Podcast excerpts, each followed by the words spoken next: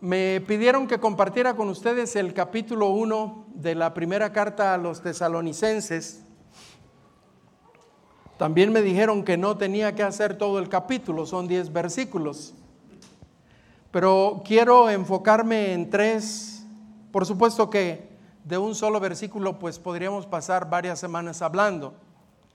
Pero quiero enfocarme en estos 10 versículos solamente en tres aspectos. El primero de ellos es que yo encuentro aquí, en la carta a los tesalonicenses, a una iglesia extraordinaria. O sea, una iglesia que sale fuera de lo ordinario. Esta, esta carta de la primera de los tesalonicenses es una carta dentro de la literatura paulina que ha sido siempre grandemente apreciada por la iglesia cristiana desde sus orígenes, desde el primer siglo. En esta carta, el apóstol San Pablo hace, presenta con toda claridad los fundamentos de la vida cristiana. Es la primera carta que el apóstol San Pablo escribe de la literatura paulina, es la primera carta que el apóstol San Pablo está escribiendo, y lo escribe en la prisión. Yo quisiera que en esta mañana nosotros nos hiciéramos algunas preguntas mientras vamos a través de estos versículos. ¿Y qué es lo que podemos aprender de este capítulo? Algo tenemos que aprender porque esta palabra ha sido dada precisamente para eso. ¿Qué podemos aprender en esta mañana? ¿Qué nos enseña el Señor a través de su palabra? Y yo he titulado a esta reflexión, a esta meditación, a esta exposición, una iglesia extraordinaria. Es lo que yo encuentro, una iglesia extraordinaria. Y hay tres cosas, y le voy a dar el sermón de una vez para que se lo lleve. ¿sí? Una iglesia extraordinaria, en primer lugar. Es una iglesia que ha sido establecida por un equipo ministerial. Y una iglesia extraordinaria que yo encuentro aquí es una iglesia que no es perfecta. Una iglesia extraordinaria que vamos nosotros a ver aquí es una iglesia que busca ser como Jesús. Vayamos pues entonces en esta reflexión. La primera cosa que yo observo, mire, vamos a ahorrarnos el tiempo, ahí está en la presentación. No, no, no, no, no lo vamos a ahorrar. Vamos a leerlo, hermano. Vamos a leer estos primeros 10 versículos, ¿sí? Sígalo con su vista y la palabra de nuestro Dios dice de la siguiente manera. Pablo, Silvano, y Timoteo a la iglesia de, los tesalonicenses en Dios Padre y en el Señor Jesucristo. Gracia y paz sean a vosotros de Dios nuestro Padre y del Señor Jesucristo. Damos siempre gracias a Dios por todos vosotros, haciendo memoria de vosotros en nuestras oraciones, acordándonos sin cesar delante del Dios y Padre de, de nuestro, Padre nuestro, de la obra de vuestra fe, del trabajo de vuestro amor y de vuestra constancia en la esperanza en nuestro Señor Jesucristo. Porque conocemos, hermanos amados de Dios, vuestra elección. Pues nuestro Evangelio no llegó a vosotros en palabras solamente, sino también en poder, en el Espíritu Santo y en plena certidumbre. Como bien sabéis cuáles fuimos entre vosotros por amor de vosotros. Y vosotros, vinisteis a ser imitadores de nosotros y del Señor, recibiendo la palabra en medio de gran tribulación con gozo del Espíritu Santo, de tal manera que habéis sido ejemplo a todos los de Macedonia y de Acaya que han creído. Porque partiendo de vosotros ha sido divulgada la palabra del Señor, no solo en Macedonia y Acaya, sino que también en todo lugar vuestra fe en Dios se ha extendido, de modo que nosotros, no tenemos necesidad de hablar nada.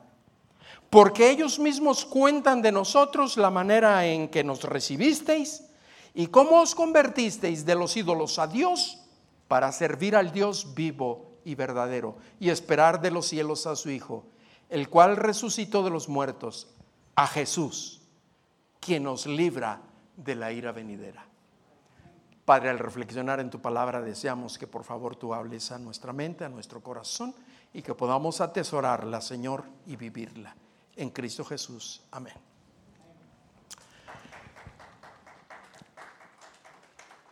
La primera cosa que encontramos aquí, mis amados hermanos, entonces, en este pasaje, y quiero enfatizarlo, es que una iglesia extraordinaria trabaja mediante un equipo de liderazgo.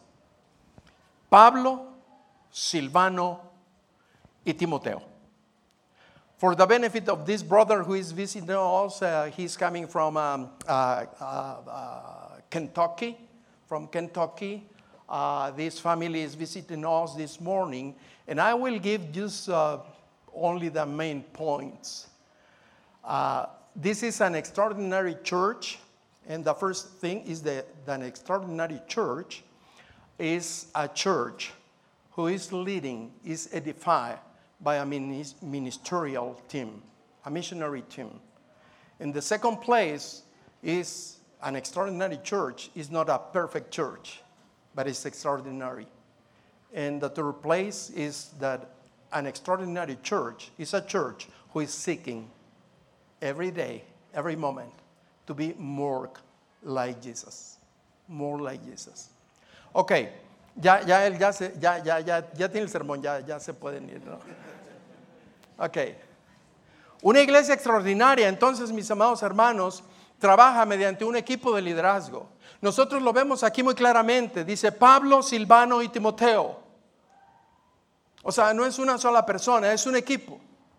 Esta interesante introducción pone de manifiesto las características que identifican a una iglesia extraordinaria. Esta es una dinámica del ministerio de la cual toda iglesia debiera tomar en cuenta seriamente y aprender de ella. Por vía de acomodación, permítame dar una breve definición de lo que sería entonces un, un trabajo en equipo. Un trabajo en equipo es un número pequeño de personas con habilidades complementarias que están comprometidos con un propósito y objetivo común, con metas y responsabilidades compartidas y con capacidades para tomar decisión en consenso. Aquí vemos entonces, una iglesia extraordinaria trabaja con un equipo de liderazgo diverso. Es un equipo, pero es diverso. La Biblia dice, en primer lugar, al miembro de este equipo, el apóstol San Pablo. ¿Quién era Pablo? El líder del equipo. Alguien tiene que asumir el liderazgo y Pablo era el líder del equipo. Pablo, amados hermanos, fue un hombre asombrosamente increíble. No se pone en juicio su ministerio apostólico. El apóstol San Pablo era un hombre que había sido enviado por Dios e hizo un trabajo efectivo. Fue enviado por Dios con todo el poder del Espíritu Santo.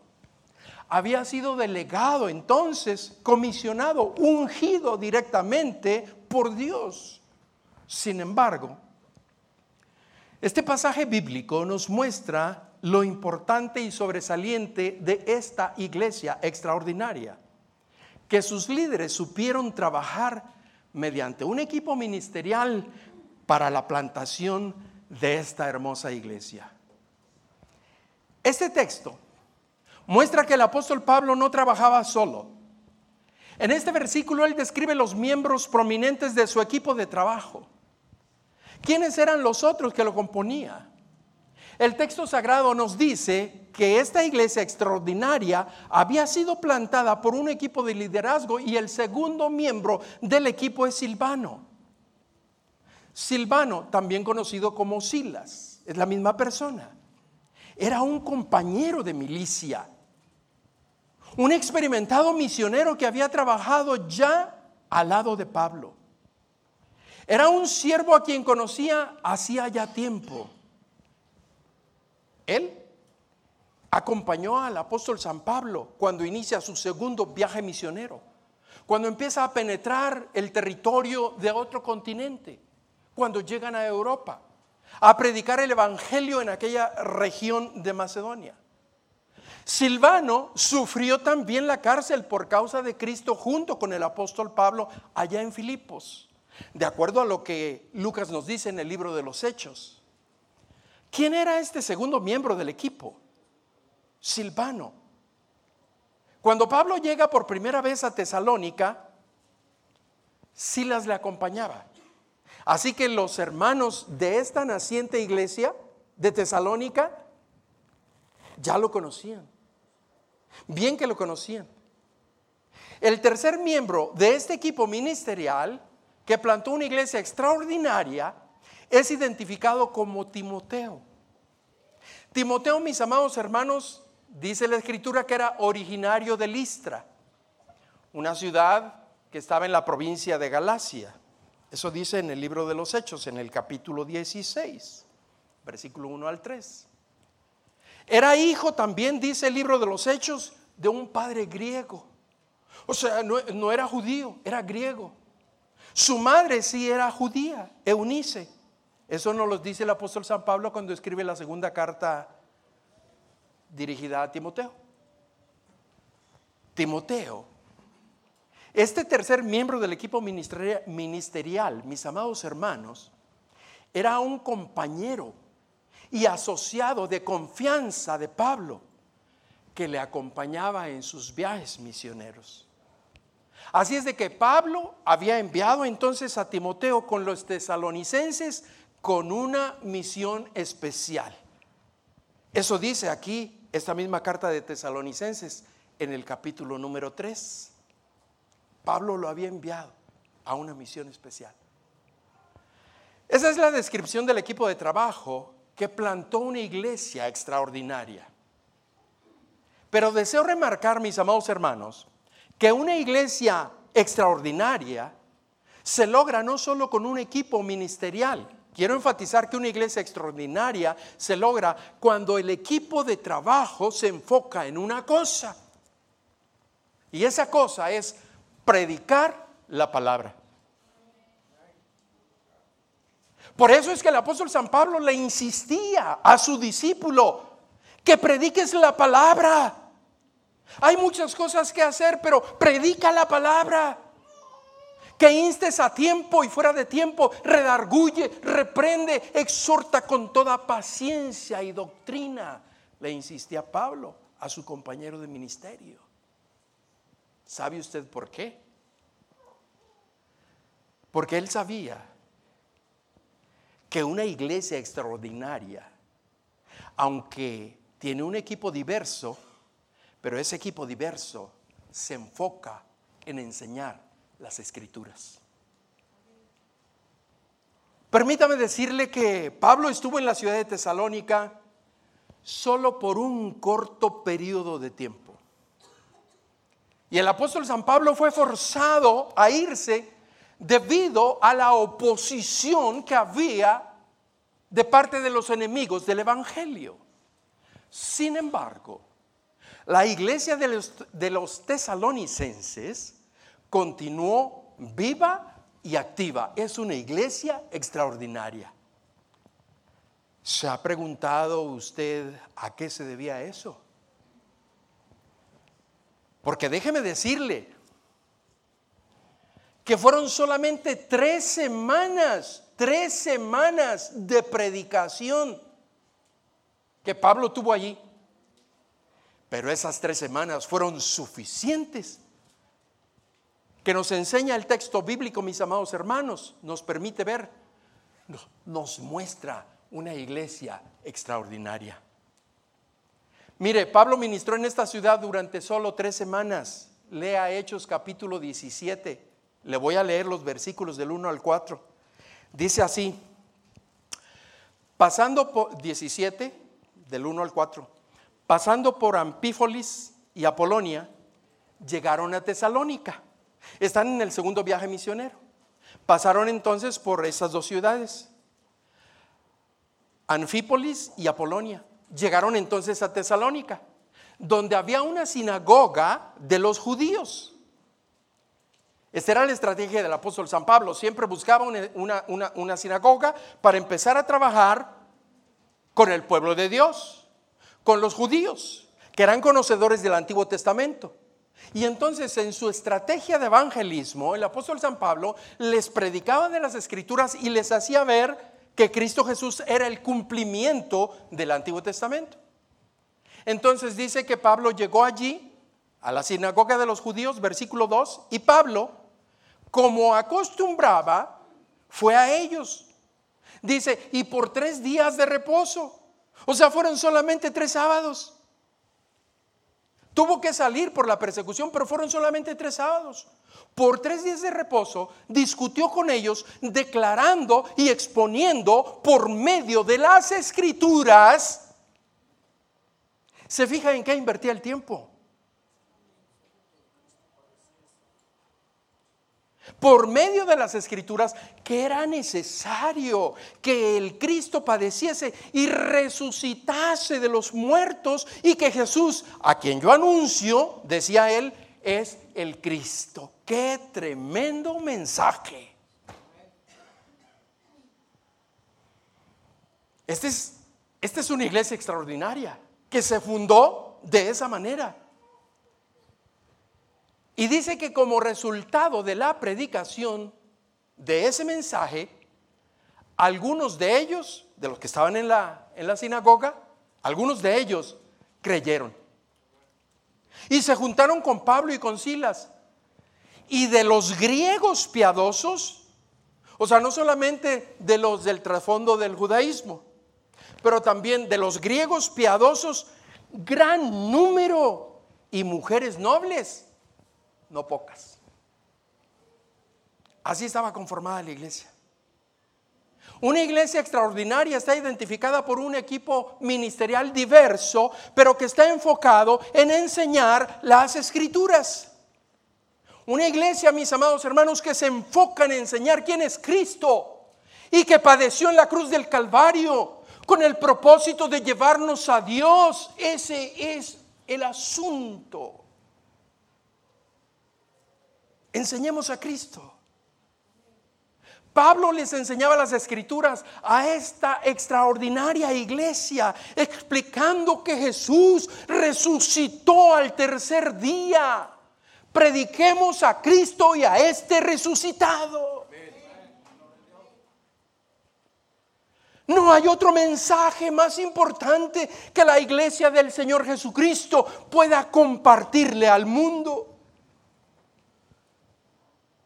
Un equipo ministerial diverso, pero que predicaba que Jesús era el Mesías, el enviado de Dios. Esto es lo que hizo de Tesalónica una iglesia extraordinaria. En segundo lugar, podemos aprender que una iglesia extraordinaria no es una iglesia perfecta. El versículo 2 dice, damos siempre gracias a Dios por todos vosotros, haciendo memoria de vosotros en nuestras oraciones. Cuando el apóstol San Pablo pensaba en los cristianos de Tesalónica, su corazón se llenaba de gratitud. Damos siempre gracias. Se llenaba de gratitud porque la iglesia estaba fuerte y llena de vida. Pablo sabía que este trabajo iba más allá de sus habilidades y que era producto de la obra de Dios. Dice, acordándonos sin cesar delante del Dios y Padre nuestro de la obra de vuestra fe. Había cosas sobre los cristianos de Tesalónica que Pablo simplemente no podía olvidar. Siempre les recordaba, se acordaba de ellos, oraba por ellos.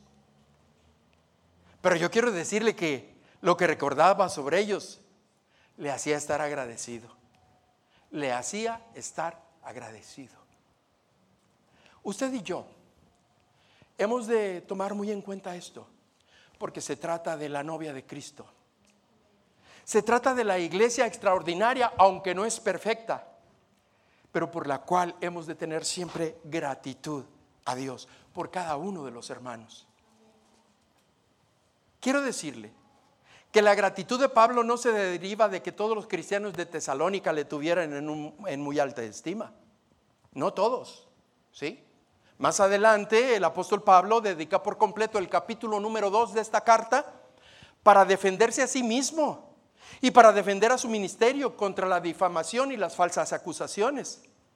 Porque una iglesia extraordinaria no es lo mismo que una iglesia perfecta. No la busque.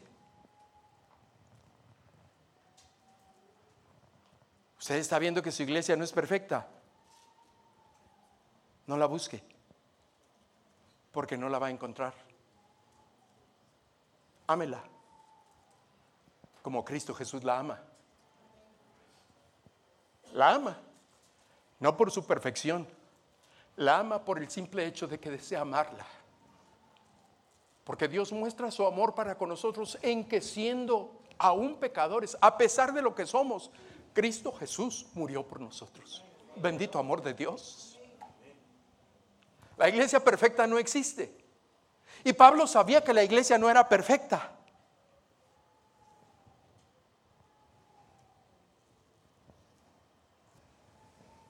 Nunca se olvide, una iglesia extraordinaria no significa que es una iglesia perfecta, pero ámela. Pablo la amaba, Pablo la recordaba, Pablo se preocupaba por ella. Ahora, la gratitud que Pablo tenía, mis amados hermanos, no se debía a que todos los cristianos, los tesalonicenses, eran moralmente impecables. Porque más adelante aquí en la carta, Pablo les advierte fuertemente contra las fallas respecto a la impureza sexual. Y les dice que deben apartarse de fornicación, que no engañen ni agravien a los hermanos. Pero es una iglesia extraordinaria.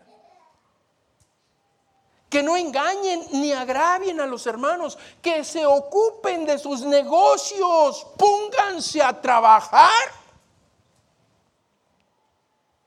le dice el apóstol San Pablo a, los hermanos de la iglesia. Que trabajen con sus manos y que se conduzcan honradamente para con los de afuera y para que no tengan necesidad de nada. Por supuesto, mis amados hermanos, que una iglesia extraordinaria no es una iglesia moralmente impecable. Por supuesto que nosotros debemos siempre permitir ser guiados por el Espíritu Santo y no por la carne. De esta manera nos libraremos de la inmoralidad. No encontrará usted iglesia alguna donde no existan casos de inmoralidad pero sí podrá encontrar una iglesia extraordinaria donde congregarse y servir al Señor. No cometa el error de alejarse de su iglesia por la falla de otros. La gratitud de Pablo no se debía a que los cristianos tesalonicenses estuvieran totalmente bien en toda su doctrina, pero era una iglesia extraordinaria. También tuvo que corregir algunas de sus ideas equivocadas en esta área. Lea usted la carta a los tesalonicenses, no es muy larga, pero se va a dar cuenta. Ejemplo de ello les tiene que explicar más respecto a la resurrección de los muertos, acerca de la segunda venida de Cristo que menciona en su escrito. Les exhorta a que reconozcan a los que presiden en el Señor y les amonestan. Les enfatiza diciendo que sean pacientes para con todos. Vemos entonces, amados hermanos, que una iglesia extraordinaria no es aquella que está totalmente sana en su doctrina. De lo que Pablo se acordaba era de la obra de vuestra fe, del trabajo de vuestro amor y de vuestra constancia en la esperanza de nuestro Señor Jesucristo. Porque a pesar de los problemas de esta iglesia extraordinaria, de no tener en alta estima a los líderes, a los que trabajan entre ellos, a pesar de no ser moralmente sanos y de no estar correctamente completos en su doctrina. Pablo estaba tan agradecido con Dios por los tesalonicenses porque había un innegable trabajo del Espíritu Santo y un cambio maravilloso en sus vidas porque las tres grandes virtudes cristianas eran evidentes entre ellos, fe, amor y esperanza. Por lo tanto, su fe producía obras Su amor producía trabajo. Su esperanza producía constancia, la cual es la paciente resistencia que se necesita no solo para sobrevivir a los tiempos difíciles, sino para triunfar a través de ellos.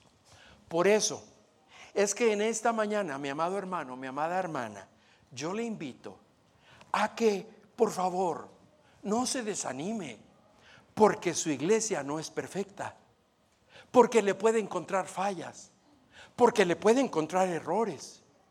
Es por eso, por lo que en esta mañana yo le desafío a continuar fielmente adelante, porque una iglesia extraordinaria no es una iglesia moralmente o doctrinalmente perfecta. Eso nos lo muestra el Señor en su palabra. Pero después de afirmarle lo siguiente, si quiero enfatizar que la iglesia de Tesalónica, como una iglesia extraordinaria, que había sido liderada por un equipo ministerial, y aunque la iglesia no tenía en alta estima a aquel equipo, aun cuando no eran perfectos moralmente ni doctrinalmente tampoco, si era una iglesia extraordinaria, apunte, subraye, colore en su Biblia este concepto. Número tres, porque era una iglesia que buscaba ser más como Jesús. ¿Quiere repetirlo conmigo? Una iglesia extraordinaria busca ser más como Jesús. Mire, debido a que el equipo ministerial predicó el Evangelio, porque dice el versículo número 5, pues nuestro Evangelio no llegó.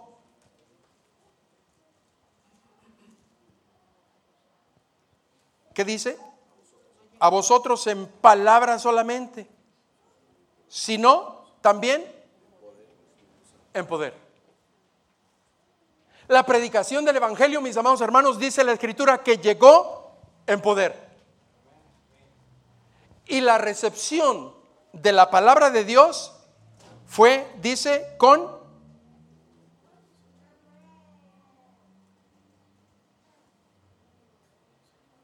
en plena certidumbre. En el Espíritu Santo y en plena certidumbre. Como bien sabéis cuáles fuimos entre vosotros por amor de vosotros. Y vosotros Ojo, ojo, versículo número 6. Esta es la iglesia extraordinaria. Y ustedes, tesalonicenses, y vosotros, ¿qué dice?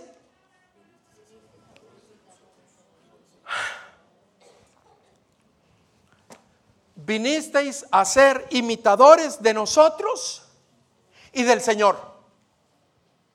Una iglesia que, que entendía que debía de ser más como Jesús, que debía imitar a Jesús, que debía de esforzarse por pensar como Jesús, que debía de hacer un intento deliberado para ver a cada persona, sea creyente o no creyente, con los ojos de Jesús. Vinisteis a ser imitadores de nosotros y del Señor, recibiendo la palabra en medio de gran tribulación, con gozo del Espíritu Santo. La iglesia de los tesalonicenses, entonces, mis amados hermanos, llegó a ser una iglesia extraordinaria porque dejaron de seguir a otras cosas y empezaron a seguir a Pablo y al Señor, a ser más como Jesús.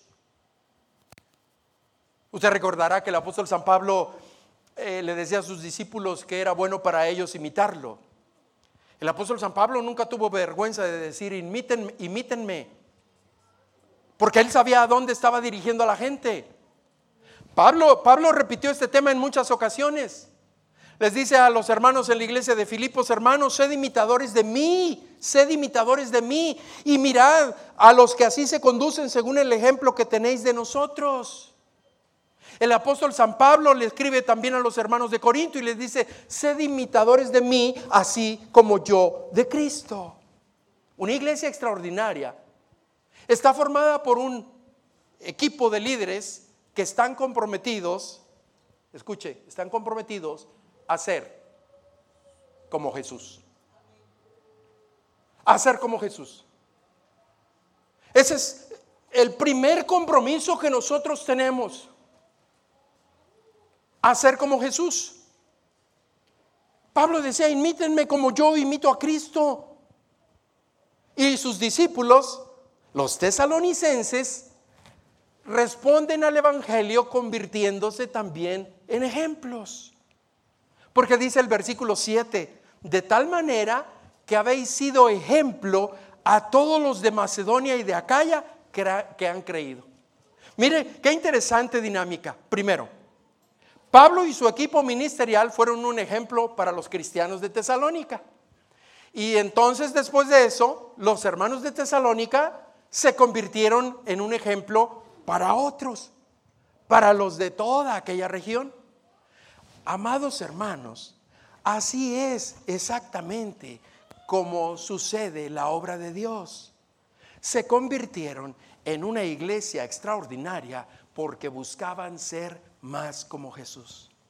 Los cristianos de Macedonia y Acaya necesitaban ejemplos y los tesalonicenses supieron esa necesidad, suplieron esa necesidad.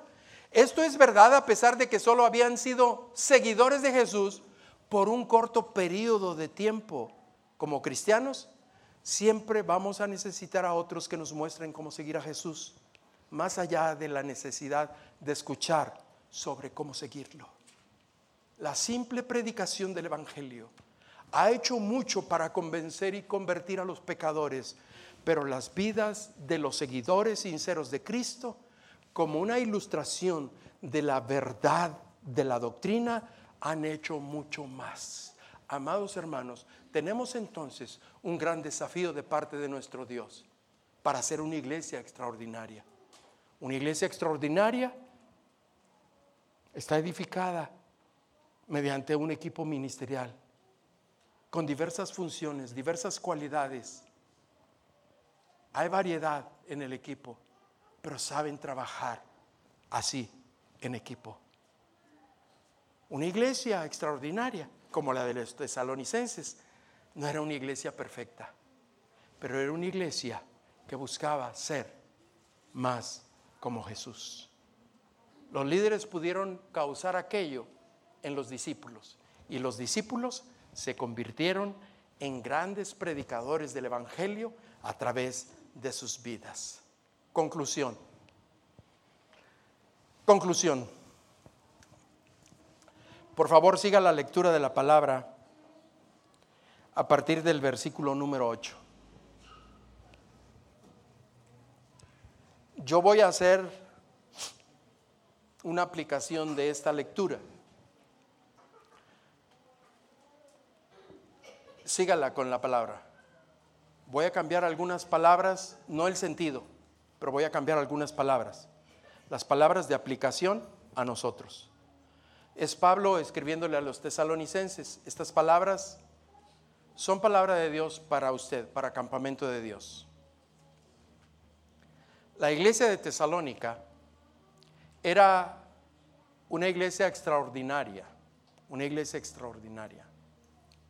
¿Por qué? Dice, versículo 8.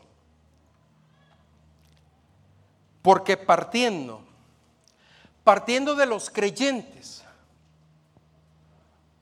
no fue del pastor, no fue de los líderes, fue de los miembros de la iglesia. Porque partiendo de ustedes, les dice el apóstol San Pablo, partiendo de los creyentes, fue divulgada la palabra del Señor, no solo en Macedonia y Acaya, sino que también en todo lugar su fe en Dios se extendió. De modo que los misioneros no tuvieron necesidad de hablar nada, porque la misma gente de Macedonia y Acaya contaban la manera en que habían recibido al equipo ministerial y cómo se habían convertido de los ídolos a Dios Y aquí nos tiene que poner a reflexionar, porque el ejemplo de esta iglesia extraordinaria es que cuando cada uno de aquellos que se convirtieron al Señor Jesucristo hacían algo, se convirtieron de los ídolos a Dios para servir al Dios vivo y verdadero y esperar de los cielos a su Hijo, al cual resucitó de los muertos, a Jesús, a Jesús, quien seguros ellos estaban, les libraría de la ira venidera. ¿Está usted también dispuesto a divulgar la fe en toda Oaxaca?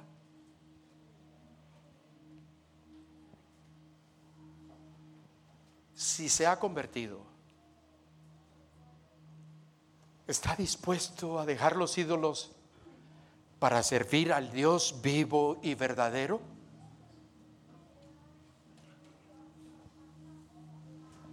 Quiero preguntarle en esta tarde, ¿está usted realmente a la expectativa de la segunda venida de Cristo? Porque Él regresará. ¿Cómo nos encontrará? Una iglesia extraordinaria estaba a la expectativa de la segunda venida de Cristo.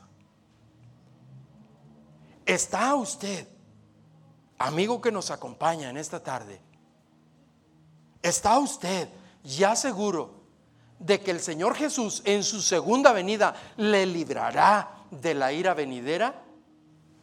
En esta tarde yo quiero decirle que solo la sangre de Cristo Jesús tiene poder.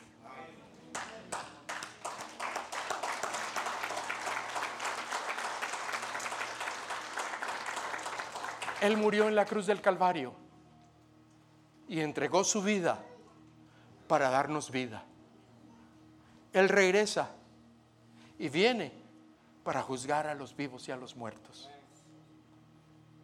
¿Cómo podemos, si no somos perfectos, encontrar la aprobación delante de Él? Si confesamos nuestros pecados, él es fiel y justo para perdonarnos y limpiarnos de toda maldad. Venga a la presencia del Señor Jesús. Es tiempo. Si nunca lo ha hecho, hágalo el día de hoy. ¿Quiere usted inclinar su rostro? Vamos a nuestro Dios en oración. Padre, gracias por lo que tú eres, por haber entregado tu vida por haber establecido tu iglesia. Tu iglesia a quien tú amas, tu iglesia preciosa. Tu iglesia, Señor, aunque no perfecta, pero que sí pueda ser una iglesia extraordinaria, que haga un impacto en la sociedad. Nosotros en Campamento de Dios queremos darte las gracias. Queremos darte las gracias porque nos reconocemos recipientes de tu gran amor. Gracias por la esperanza bienaventurada en la cual nosotros podemos descansar. Un día regresarás y nos llevarás para estar contigo por toda la eternidad. Pero Padre, hay muchas personas que todavía no te conocen. Yo elevo esta oración en este momento para que sea tu Espíritu Santo el que convenza de pecado, de justicia y de juicio. Para que apartemos los ojos, Señor, de la imperfección de tu iglesia mientras está aquí en la tierra, porque tú mismo estás trabajando en ella. La estás puliendo, la estás moldeando, la estás preparando para ese momento glorioso donde tú mismo, Señor, después de haberla santificado, te la presentes a ti como una iglesia gloriosa, sin mancha ni arruga ni cosa semejante. Pero yo quiero rogarte, Señor, que no permitas que Satanás traiga confusión a la mente de algunas personas, que a veces ese puede llegar a ser un impedimento. Y queremos también, Señor, desde lo íntimo, desde lo profundo de nuestro corazón, pedirte perdón por las veces en que hayamos sido tropiezo para alguien. Perdónanos. Queremos ser más como tú, Señor Jesús.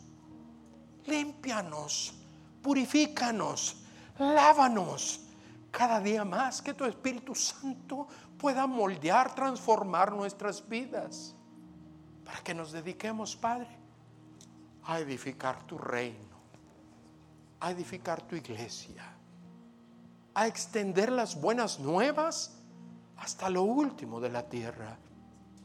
Padre, gracias, una vez más gracias. Si en esta mañana alguna persona que nunca ha entregado su vida al Señor Jesucristo desea hacerlo, es simplemente un acto de fe. Ríndale su vida al Señor Jesús. ¿Cuál es su necesidad? Yo la desconozco, Dios la conoce. Pero no hay necesidad más grande que el ser humano pueda tener que el estar reconciliado con Dios. La seguridad del perdón de sus pecados que va acompañado de la promesa de la vida eterna. Así es de que en esta mañana, en esta tarde, yo le invito, no se vaya de aquí. Si hay alguna persona, yo le invito a que ahí en su lugar levante su mano, por favor. Queremos orar por usted. Alguien se va a acercar con usted y le va a explicar un poco más sobre lo que hemos hablado. Quizá le va a responder alguna pregunta que usted tenga. ¿Habrá alguna persona en esta tarde? Padre, en tus manos tómanos y ayúdanos a ser los miembros de esta iglesia que tú anhelas, para que esta iglesia, Señor, pueda ser también, no perfecta, pero una iglesia extraordinaria. Gracias, gracias, gracias, Señor Jesús. Toma nuestra adoración.